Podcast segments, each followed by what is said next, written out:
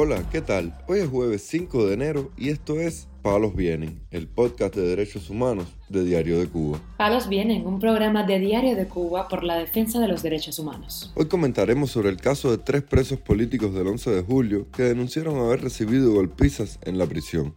También hablaremos sobre la situación de un activista cubano que fue golpeado por la policía política cuando visitaba la sede de la Unión Patriótica de Cuba. Por último, profundizaremos en el caso del prisionero político Dixan Gaín Zamoré, quien puso fin a la huelga de hambre que comenzó la pasada semana. Lo más relevante del día relacionado con los derechos humanos en Palos Vientos.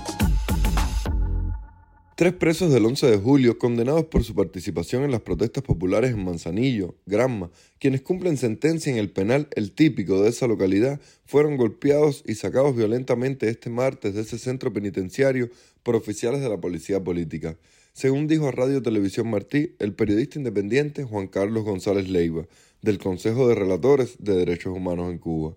Los tres prisioneros habían decidido plantarse a partir del 2 de enero en protesta por los abusos que se cometen en su contra, entre ellos la falta de asistencia médica, la pésima alimentación y los falsos rumores de una licencia extrapenal. Por otro lado, la prisionera política Magyanis Josney Román Rodríguez publicó una carta escrita en Navidad que se ha hecho viral donde dice que debe tragar en seco por todo lo que tiene que aguantar y pasar en la cárcel. Es aquí donde se aprende a amar la libertad y donde se le da la oportunidad a aquel amigo, vecino y familiar que una vez quería demostrártelo con palabras que lo funden en hechos.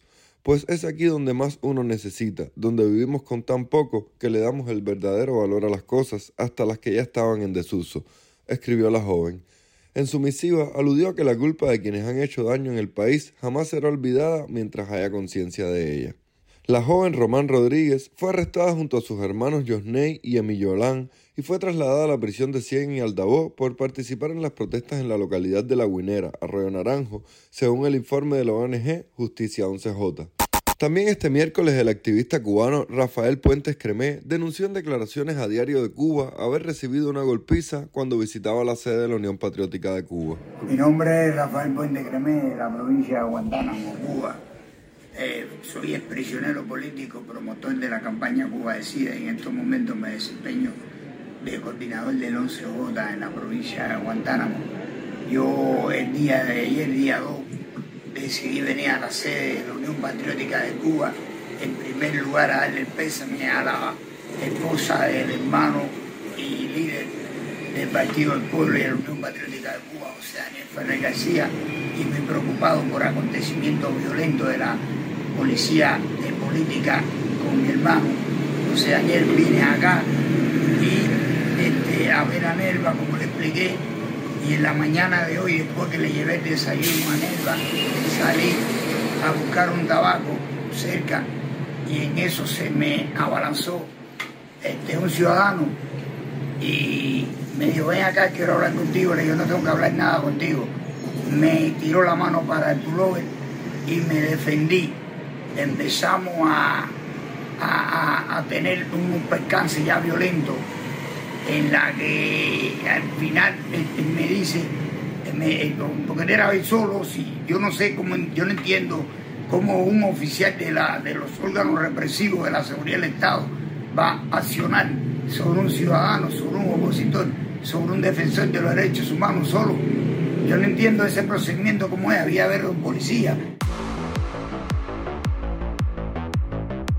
un policía. El domingo primero de enero de 2023, debido a presiones familiares y el deterioro de su salud, el preso político del 11 de julio, Dixanga Inza Moré, decidió poner fin a la huelga de hambre que realizaba en una celda de castigo de la prisión de Cerámica Roja en la ciudad de Camagüey, según informó su hermana a Radio Televisión Martí. Bueno, la huelga realmente la tuvo siete días porque se comunican conmigo personas de la misma prisión, la jefatura, donde me dice que ya le había suspendido la huelga de hambre. ¿Qué sucede? Que yo no le di credibilidad, yo le dije hasta que no me lo ponga en un teléfono, yo sepa de él, yo no di credibilidad a nada de eso, porque tengo que escucharlo en su propia voz. En el horario de la mañana de ayer, Dixon llama a, mi teléfono. Entonces ahí nos comunicamos, me dice que había suspendido la huelga por cuestiones de, nuestros abuelos. Nuestros abuelos están desesperados porque no sentían la voz de él. El abuelo de nosotros está infartado de 94 años, mi abuela de 87 años es diabética.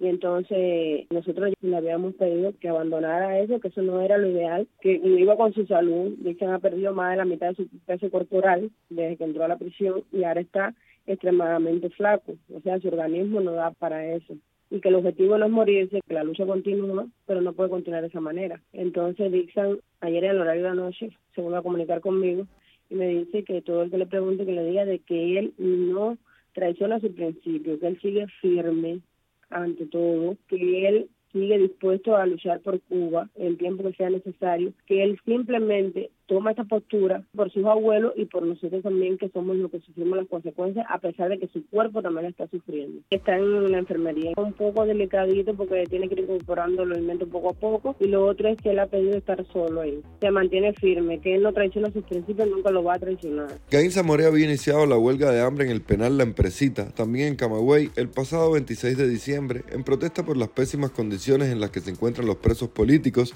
y para exigir su inmediata liberación. El prisionero de 36 años fue condenado a seis años de prisión por su participación en las protestas del 11 de julio en el Parque de Cristo, en la ciudad de Camagüey.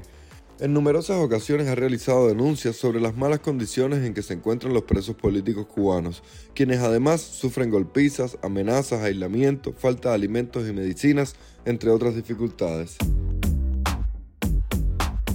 Palos Vienen, un podcast de derechos humanos de Diario de Cuba con la producción y conducción de Mario Luis Reyes. Muchas gracias por acompañarnos este jueves en Palos Vienen, el podcast de derechos humanos de Diario de Cuba. Pueden escucharnos en DDC Radio, Spotify, Google Podcast, Apple Podcast, Telegram y SoundCloud. Yo soy Mario Luis Reyes, mañana regresamos con más información.